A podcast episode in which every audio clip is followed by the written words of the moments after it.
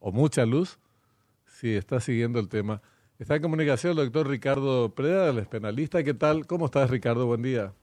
Buen día, Benjamín, Cintia, Pablo y a la audiencia. Buen día, doctor. Gracias. No sé Ricardo, si escuchaste el- lo que estábamos planteando recién con respecto a estos proyectos que hay en, en ámbitos del Congreso, por medio de los cuales se busca establecer sanciones, incluso penas privativas de libertad, para aquellos ministros que no respondieran en tiempo, eh, del gabinete, que no respondieran en tiempo y forma a los pedidos de informe que le hicieron desde el Poder Legislativo. ¿Vos estás siguiendo este tema, Ricardo?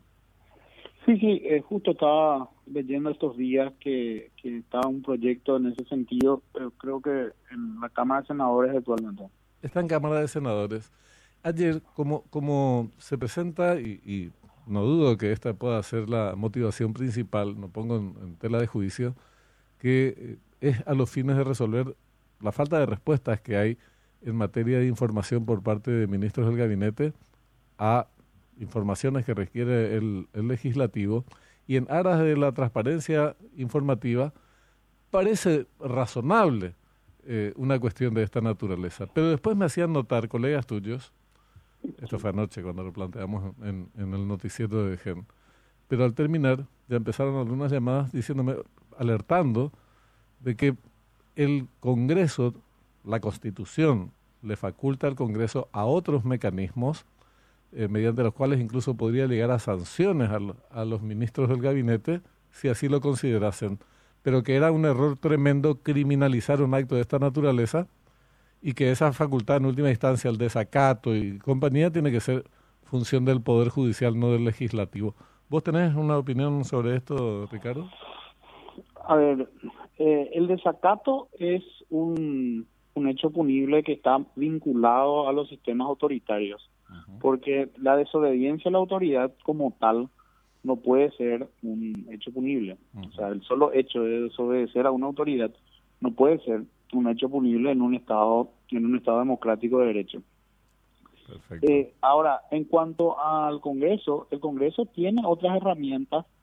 Si, por ejemplo, no le responden un pedido de informe, Interpelación. puede- Mm. claro, interpelación. Y hasta juicio eh, político, a la hora del, del presupuesto. O sea, si, por ejemplo, el Congreso le está pidiendo al ministro Benjamín, le está pidiendo sobre cómo está usando los recursos para tal para tal rubro, eh, y, y no le responde, bueno, eh, te cobrará cuando tenga que hacer la ley de presupuesto y bueno, te va a eliminar ese rubro y dice, bueno, si no me informó quiere decir que no, no, o sea, hay muchísimas herramientas que tiene y el derecho penal no puede ser no puede ser utilizado como un garrote porque Eso. alguien no te está informando o peor todavía porque cuando yo le, le leí a un legislador eh, poniendo como ejemplo cuando el Banco Central le envió un informe con gran parte del contenido testado, es decir, tachado, Sí.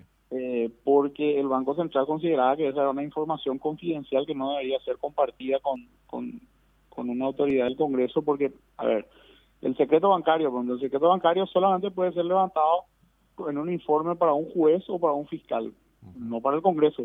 Entonces, eh, son reglas de juego en un Estado de Derecho. O sea, no es que porque yo soy senador o porque yo soy diputado, eh, todos los demás funcionarios del Estado están obligados a, informarme lo que a Mm. mí se me antoje. O sea, e- ese es el concepto de la autoridad de un Estado autoritario. O sea, yo puedo pedir informe porque yo soy tal autoridad. Eh, y realmente así no funciona, no debería funcionar, ¿verdad? Y, y peor todavía, ahora eh, quieren criminalizar esto. O sea, eh, el desacato de órdenes judiciales recién se reincorporó al sistema penal paraguayo en el 2012 a un pedido de la Corte. Eh, particularmente para mí ni siquiera debería existir ese delito de desacato a una orden judicial, porque también los jueces tienen la forma de hacer cumplir sus decisiones judiciales por la fuerza y no necesitan para eso amenazarle a alguien con cárcel si ellos pueden usar la fuerza incluso para eh, hacer cumplir sus sus órdenes. O sea, el desacato, la desobediencia a la autoridad en sí misma no puede ser considerado un delito. Ahora, si la autoridad está ejecutando su orden y yo amenazo, uso fuerza contra la autoridad que está usando, está ejecutando su orden, ahí sí puede entrar el derecho penal porque Estás obstruyendo. ahí sí ya estoy, eh, digamos, pasando una barrera. Pero la mera desobediencia, eh, las autoridades siempre van a tener otras herramientas eh, menos eh, digamos, menos gravosas mm. y, menos gravosas que la persecución penal. Para eso es una una inflación del derecho penal, o sea, estoy estoy creando delitos y delitos como si fuera que eso va a solucionar todo. Sí, va a solucionar todo. Me encantó eso, una inflación del derecho penal. o sea, que estaba viendo en la, en, el, en la Real Academia Española la definición de desacato, y, es cierto, eh, falta del debido respeto a quién? A los superiores. Claro, eso es, eso solamente puede ser castigado en el orden disciplinario administrativo.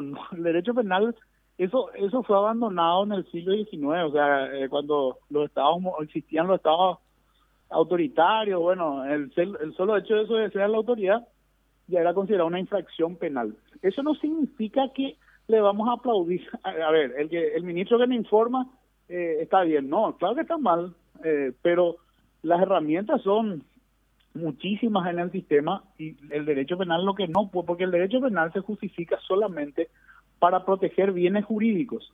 Y la autoridad por la autoridad misma no es un bien jurídico, o sea, no existe el bien jurídico autoridad, es decir, yo tengo que protegerle a la autoridad como tal, no, yo debo proteger un orden, pero para eso, eh, para eso existen los bienes jurídicos en la Constitución, la vida, la propiedad, la libertad, eh, algunos derechos difusos como el medio ambiente, etcétera, etcétera, pero la autoridad, sí, porque yo soy autoridad, a mí me tienen que informar, eh, eso no, no es un bien jurídico que pueda no, no es un bien jurídico y como tal no puede ser protegido por el derecho penal. Ahora, muy decíamos, muy pocas reacciones ahí, o, casi ninguna, eh, frente a temas que son delicados en cuanto a nuestro ordenamiento jurídico. No, no es una cuestión menor, porque lo que estás diciendo vos sería una regresión jurídica antidemocrática. Sí, totalmente, porque, o sea, eh, yo analizo desde la buena fe del legislador, pero no podemos creer que todos los pedidos de informe obedecen a la buena fe también, ¿verdad? Pero aunque tengan buena fe, no tiene sentido que una una desobediencia sea castigada penalmente.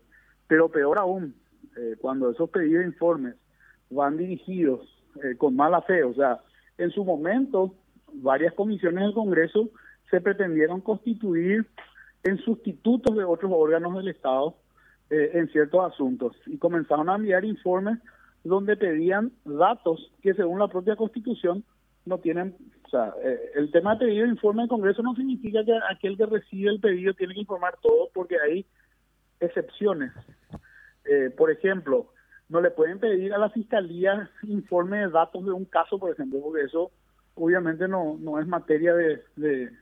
Pero cuando le piden a un ministerio cómo está usando su fondo, eso claramente sí debe informar, ¿verdad? O sea, no puede negarse a informar datos como eso. Eh, pero al Banco Central le pidieron en su momento cuentas bancarias y, por supuesto, para mí correctamente el Banco Central se negó. Y lo que me preocupó de la opinión de este legislador es que puso como ejemplo ese caso para para castigar. Quiere decir que ellos Le castigaría al directorio del Banco Central, por ejemplo. Claro, no, no, pero van a evaluar y van a decir, no, vos en no este sí, en este no. información. Mm. Y con eso yo te voy a castigar penalmente. Y yo te voy a decir, como Banco Central, te voy a decir, no, yo no te puedo proveer datos de cuentas bancarias eh, porque eso está protegido por el secreto bancario y eh, bueno, pues, o sea, las excepciones a, quien pueden levantar el secreto bancario están en la ley. Ahora, si yo voy a cambiar otra vez la ley y voy a poner que el, Congreso también puede levantar el secreto bancario, bueno, estamos peligrosamente violando los primeros, no recuerdo si es el artículo 1 de la Constitución que habla de la división de poderes. Quiere decir que el Poder Legislativo se va a constituir eh, en, en, en, en, la, en Poder Judicial, en Poder Ejecutivo y va a poder, eh, digamos, inmiscuirse eh, en todos los asuntos posibles. Yo creo que hay que tener mucho cuidado con darle facultades al Congreso de decidir que la desobediencia al Congreso es castigado penalmente. Porque estamos dando la suma a los poderes. esa es la, esa me parece la síntesis. Eh, que es la el castigo por la desobediencia al poder legislativo. Y el castigo hasta con penas privativas de libertad no, no es una cuestión no es una cuestión menor, ¿verdad? Inhabilitación, 10 años, eh, está, complicado el, el, asunto. Y por algo la Constitución no hace ningún tipo de referencia al respecto. Eh, cuando habla de la facultad del legislativo a pedir eh, informes, incluso dice el Ejecutivo está obligado a brindar informes en un plazo no menor de 15 días. Si a partir de tiene, ah, como mínimo le tienen que dar 15 días para que responda, que puede ser 30, 45, 90, según la naturaleza del, del pedido. Pero no, no avanza más que eso. Entonces, si vamos a empezar a reglamentar eh, todos los artículos de la Constitución según el gusto y paladar de cada quien, eh, se complica la, la, historia porque la Constitución habla de otros mecanismos que tiene la que le faculta al Poder Ejecutivo para sancionar. Eh, incluyendo el juicio, le puede echar, exactamente, le, puede interpela, echar. Le interpela y, no, no, viene, le hace un juicio político y le echan al ministro. Exacto. Ya tiene las facultades políticas. Eh, políticas. Ahora, ellos lo que quieren es crear un tipo penal para, a ver, no me está respondiendo Benjamín o me respondió y desde mi perspectiva me cercenó información, entonces le denuncio penalmente y bueno, y le presiono a un fiscal. Y si el fiscal no hace, seguramente le vamos a publicar un par de veces y después vamos a pedir que se le lleve al jurado porque no le imputó al ministro fulano. O sea, es bastante peligroso. Demasiado. Demasiado. Doctor, para aprovechar tu tiempo nomás, ya que nos atendiste, la vez pasada estuvimos conversando con Marcelo Duarte, uno de los proponentes de este proyecto de ley, creo que se llama anticorrupción. lo, que plantean básicamente es eh, establecer ciertos resortes en la ley penal que permitan castigar hechos eh, contra el patrimonio público. Y creo que se abrió la posibilidad de discutir una suerte de delación premiada para este tipo de delitos. Y creo que a propuesta de Benjamín también la imprescriptibilidad de, este tipo de delitos. Creo que eso no está específicamente establecido en la propuesta, pero me pareció interesante el, debate sobre la propuesta, ¿verdad? ¿Qué, qué opinión tenés al, al respecto? Bueno, no conozco el proyecto, Cintia, eh, pero la o sea, nuestro sistema actualmente para ciertos hechos punibles vinculados al crimen organizado ya tiene incorporada eh, beneficios o incluso exención de pena, exención de penas a quienes colaboran para que los hechos se esclarezcan. Narcotráfico, por ejemplo, ¿verdad? Narcotráfico, lavado de dinero, etcétera. O sea, ya están, eso ya está en el Código Penal como una exención o como una atenuación según sea el caso. Eso, y en, en, el, en, la, en el caso de drogas, está aún más detallado, ¿verdad? Pero hay que tener mucho mucho cuidado con la delación premiada porque tiene muchas críticas y ¿por qué tiene muchas críticas? Porque hay veces que en la delación premiada se termina dándole alguna exención tal vez a la persona más importante en el esquema. Porque colabora. Eh, claro, porque usa como un argumento eso y en realidad termina entregando personas de menor nivel en la en la organización. Eh, acá o sea hay que tener mucho cuidado y hay que de alguna manera también arreglar eso y que esa información pueda ser corroborada con otros elementos ¿verdad? no es que yo nomás digo mira eh, o sea vos decís sí Ricardo fue verdad y por qué y porque Cintia nomás dice que Ricardo fue verdad o sea no hay otra evidencia que corrobora lo que está diciendo Cintia también eso es muy peligroso porque tal vez Cintia para tratar de eludir la responsabilidad penal hacia ella simplemente dice fue Ricardo, ¿verdad? Entonces hay, hay cuestiones que hay que tener. Y la imprescriptibilidad, permitime disentir contigo, Benjamín, eso es muy peligroso porque, porque la prescripción, acá no estamos hablando de que uno quiera la impunidad ni nada, está claro, ¿verdad? No es que uno quiera eso, sino el tema de la imprescriptibilidad, el peligro, es que el transcurso del tiempo hace muy difícil esclarecer una sospecha, es decir, es muy difícil obtener información para esclarecer una sospecha. Entonces, ¿qué puede pasar? Si yo digo que algo es imprescriptible, yo puedo ahora decir, bueno, voy a investigar algo que ocurrió hace 20 años. Lo más probable es, y si trata de temas de corrupción, voy a necesitar información financiera, etcétera, etcétera. Entonces, se puede prestar a una persecución política, por ejemplo, de un grupo dominante hoy hacia un grupo que gobernó hace 20 años, pero que hoy tal vez está tratando de entrar nuevamente a la política. Yo soy el, grupo dominante, hoy le comienzo a abrir causas penales hace 20 años, donde no se va a poder obtener información, pero bueno, si yo estoy, digamos, soy el grupo dominante, hoy puedo forzar el sistema y tratar de iniciar persecuciones penales de algo que ocurrió hace muchísimo tiempo. Eso en cuanto al esclarecer la sospecha del transcurso del tiempo, eh, conspira contra eso. Hay un dicho que dice, el tiempo que pasa es la verdad que huye. Esa es una posibilidad. y, por, otro lado está el tema de el transcurso del tiempo también desde el punto de vista del derecho penal de fondo. Eso, lo primero que te dije es una cuestión procesal. El derecho penal de fondo lo que dice es, cuando la hierba creció sobre el cadáver, aunque no suena así literalmente el cadáver, ya no tiene sentido aplicar una pena, porque la pena tiene como objetivo, a nivel general, que la gente sepa que tal conducta fue castigada. Cuando pasó mucho tiempo, uno ya no relaciona la pena con el hecho que motivó la pena. Entonces, no, tiene sentido castigar algo tanto tiempo después. O sea, esos son los dos motivos de por qué los hechos deben prescribir. Cuando, por ejemplo, nuestra Constitución prohíbe que los hechos de lesa humanidad, como la tortura, la desaparición forzada de personas, no prescriban, es porque esos hechos no son tan complejos, o sea, no son tan complejos investigar como por ejemplo un tema o un tema patrimonial que uno tiene que investigar, cuentas bancarias, etcétera, etcétera. O hace más fácil y por otro lado son cuestiones que por lo general se cometen de manera sistemática durante largo tiempo a nivel macro, digamos. Entonces es más fácil esclarecer eso aunque hayan transcurrido 20 o, o 30 años. Ahora, te, te, voy a decir mi opinión, que no es jurídica obviamente, sino basada en, qué sé en una apreciación de nuestra realidad, de nuestra historia reciente y algunas cuestiones de índole lógica desde mi punto de vista.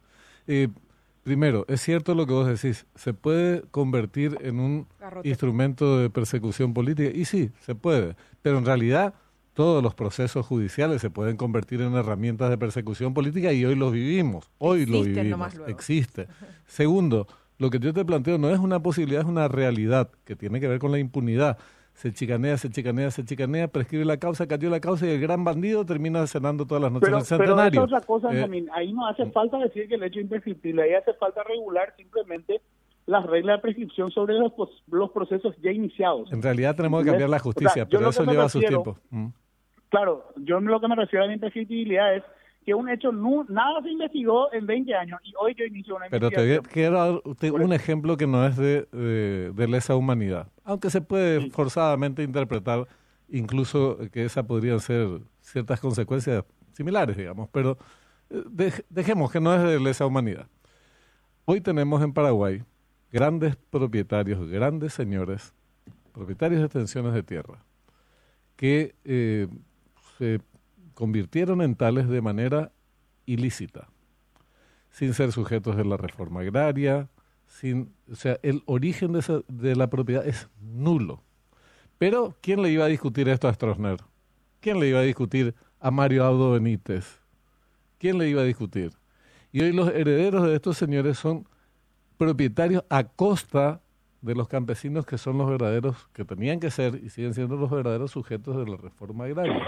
Entonces tenés propietarios cuyo origen, su condición de propietarios es ilegal, es nulo. Nunca pudieron haber sido propietarios. Y transcurrieron 35 años, o más, 50 años en algunos casos. Y se convirtieron en estancieros, pero latifundistas gigantescos. ¿Cómo vas a dejar impunes? Bueno, el Código Penal paraguayo justamente establece que la aplicación del comiso, es decir, la privación de beneficios de algo que tiene un origen ilícito es imprescriptible. Eso ya está en el Código Penal. Que la gente no haya o no haya socializado, no entienda, no lo aplique. Eso es de harina a otro costado, como diría una, una política republicana. Entonces hay delitos que no prescriben, no solamente los de lesa no, humanidad. No es que no prescribe el delito, sino el comiso. Es decir, el beneficio. prescribe la posibilidad de aplicarle pena a Benjamín, pero no prescribe la de quitarle el... Recuperar el bien Mm. Así mismo. Eso no prescribe. ¿Por qué? Por lo que te dije antes, lo que prescribe es la posibilidad del Estado de aplicar una pena. El comiso no es una pena. ¿Por qué no es una pena? no era lo suyo. Mm. Claro, porque no, no puede validarse por el tiempo el origen ilegal de un objeto. O sea, el tiempo no hace que el objeto se convierta en lícito. ¿Y por qué es algo tan poco aplicado? Al menos no, no se escuchan muchos casos. El de González Dar era el último que yo recuerdo así muy sonado, donde se aplicó. Pero en general, ¿por qué no? No, en ese caso se aplicó conjuntamente con una pena. sí, yo en ese estoy hablando del comiso autónomo, es decir, mm. cuando ya no procede una pena, pero sí procede el comiso. Y sí, en, ese, sí. Y eso tuvo un problema que es quienes hicieron el Código Procesal Penal Ajá obviamente tomaron como modelo un código tipo para Latinoamérica y como nuestro código penal es mucho más avanzado que los demás códigos penales de la región, el Código Penal paraguayo tenía el comiso autónomo y los otros códigos no. Entonces el Código Procesal no tenía un procedimiento, no tiene de hecho, un procedimiento especial para el comiso autónomo. Entonces, ¿qué pasó? El legislador en el 2012 eh, incorporó una ley procesal para poder llevar adelante un comiso autónomo, es decir, un comiso donde no hay una persona a quien le voy a aplicar una pena, sino solamente voy a aplicar el comiso, donde, por ejemplo, la contraparte del Ministerio Público puede ser una persona jurídica, por ejemplo, no una persona física, porque porque es la persona jurídica que está tratando de defender ese bien. Eso en el 2019 se volvió a reformar, así que ahora sí ya tenemos la regla procesal para aplicar el comiso autónomo. En ese en ese proceso se debe probar de que el bien tiene un origen ilícito y a partir de ahí ya se, se litiga para poder conseguir que esos bienes pasen al Estado. ¿Y eh, en, eh, se, harían los casos en donde la aplicación de una pena ya no es posible por el transcurso ya del no tiempo? Sea posible, porque murió el sujeto, porque prescribió, por sin número de razones. Incluso si se extingue el caso, vamos a suponer que yo le llevo a proceso a alguien y como como dijo Benjamín, por las chicanas, etcétera, etcétera, se extingue o se o prescribe durante el proceso. Yo puedo seguir, puedo eso, no seguir, sino en realidad iniciar un proceso de comiso autónomo. Tendríamos que apelar a esa figura de manera bastante extendida.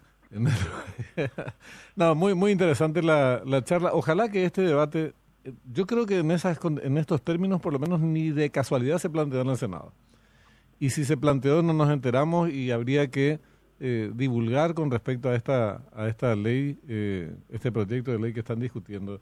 Y sobre este segundo capítulo de la prescripción o no de las deudas es una una clase muy útil la que acabas de dar. Gracias, doctor, muy amable como siempre. Y gratis. Y gratis. Una buena clase gratis. no sé si gratis, ¿eh? pero gracias, doctor. Gracias, doctor. hasta luego, gracias. Adiós. Doctor Ricardo Preda. O sea, es que lo, lo del comiso autónomo, esta figura que le estaba explicando